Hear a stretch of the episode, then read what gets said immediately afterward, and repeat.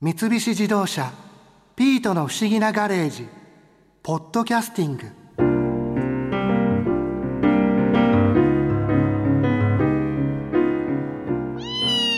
中国茶って言ったらイコールウーロン茶だと思っていたぐらいだからどんな風に楽しめばいいかなんて考えたこともなかった。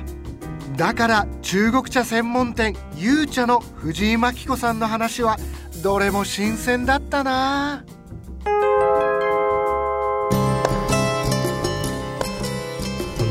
中国茶を実際に飲む時に中国茶を飲む専用のその茶器って呼ばれる道具みたいなものもあるんですか？そうです。でも簡単に言ってしまうと器があればでそこに葉っぱ突っ込めば 飲めるっていう感じではありますけれども。そんな気持ちでもいいんですね。なんかなんかねむしろ日本の緑茶よりも大雑把に入れても意外とそれなりのパフォーマンスをしてくれるような気がします。あでもそれはなんか嬉しいですね、うん、もちろん丁寧に入れれば丁寧に入れただけのこう反応はねしてくれますけれども面倒、くさくなっちゃうじゃないですか、うん、そういう意味で言うと一番気になるのお湯の温度だと思いません？特に日本の緑茶は、うん、そういう意味では繊細なのでいい緑茶ほどね76度とかですね、はい、なんかちょっとこう細かに気を使ってやりたい、私はそう思うんですけれども、でも中国の場合緑茶でも何でも、まあ、失敗したくないんだったら熱湯みたいな。その辺が比較的ラフに入れられるのがものすごい楽ちんです。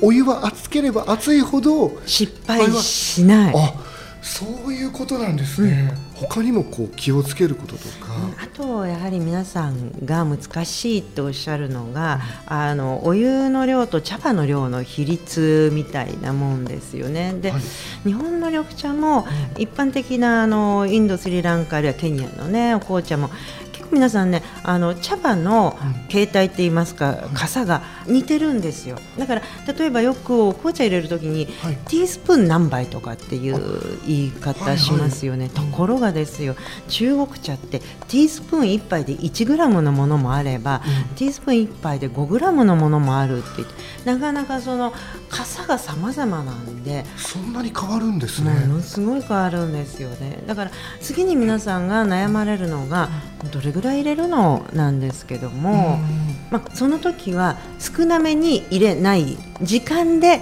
調整していく。時間で、はい、だから、まあ、ちょっと多めに入れてしまったとします、はい、で熱いお湯を入れます、でまあ、自分がこれぐらいの時間かなって思ったところで出してみました。あちょっと薄かった。と思えば次の線で時間長めに取ります。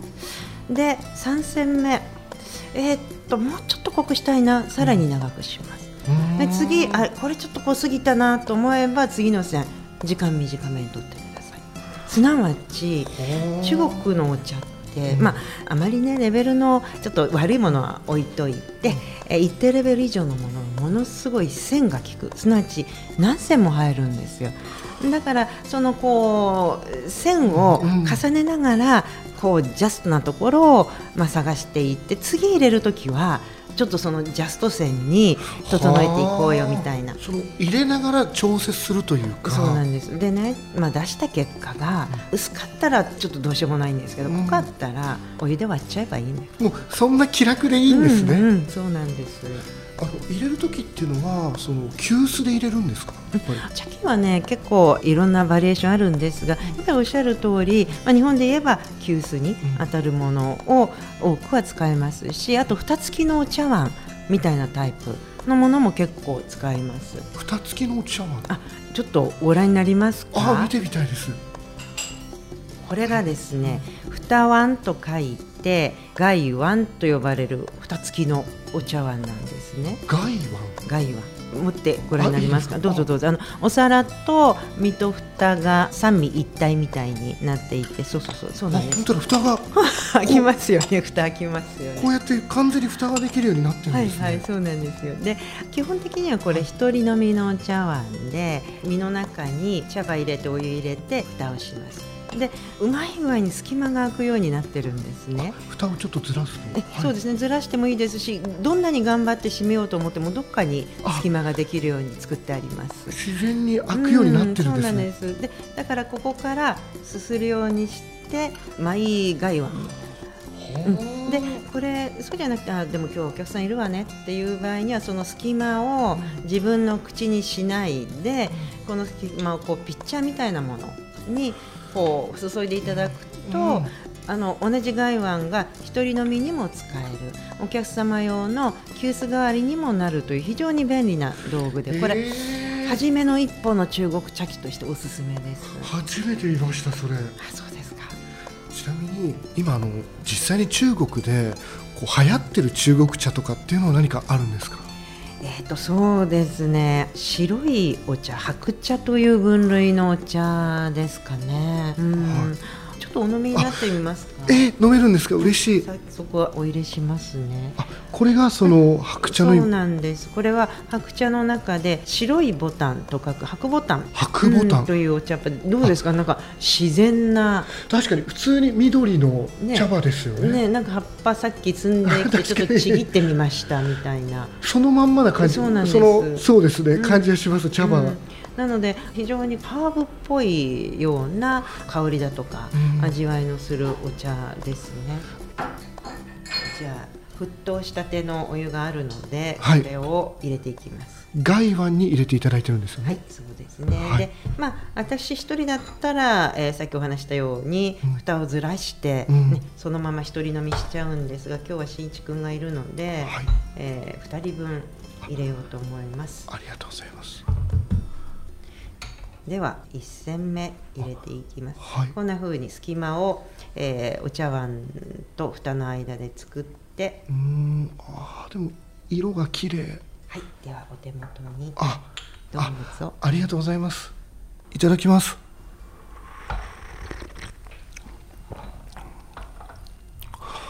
はあどうですかちょっと鼻に抜けるハーブの香りがします、うん、飲みやすいかもしれない、で白茶。これが流行ってるね理由なんですけど、うん、どのお茶も体にいい機能を持ってるんですけれども、うん、中でも抗酸化作用って言いますかね、それが他のお茶よりも優れてる。しかも3年5年10年20年っていうふうに、老茶になればなるほど他のお茶に比べてその機能が落ちないってされているんですね。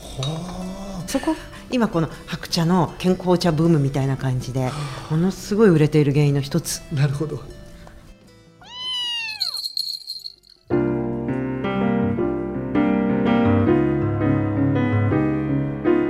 今回の話本当前興味なさそうだな猫に小判猫にお茶か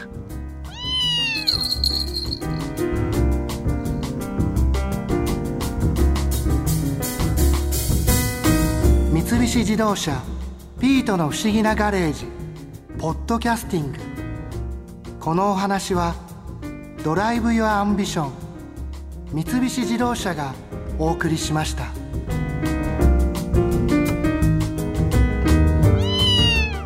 ここで耳寄りなお知らせです。ピートの不思議なガレージをもっと楽しみたいという方は毎週土曜日の夕方5時東京 FM をはじめお近くの FM 局で放送の三菱自動車ピートの不思議なガレージをお聞きください。外に出かけたくなるとっておきのお話満載でお届けしています。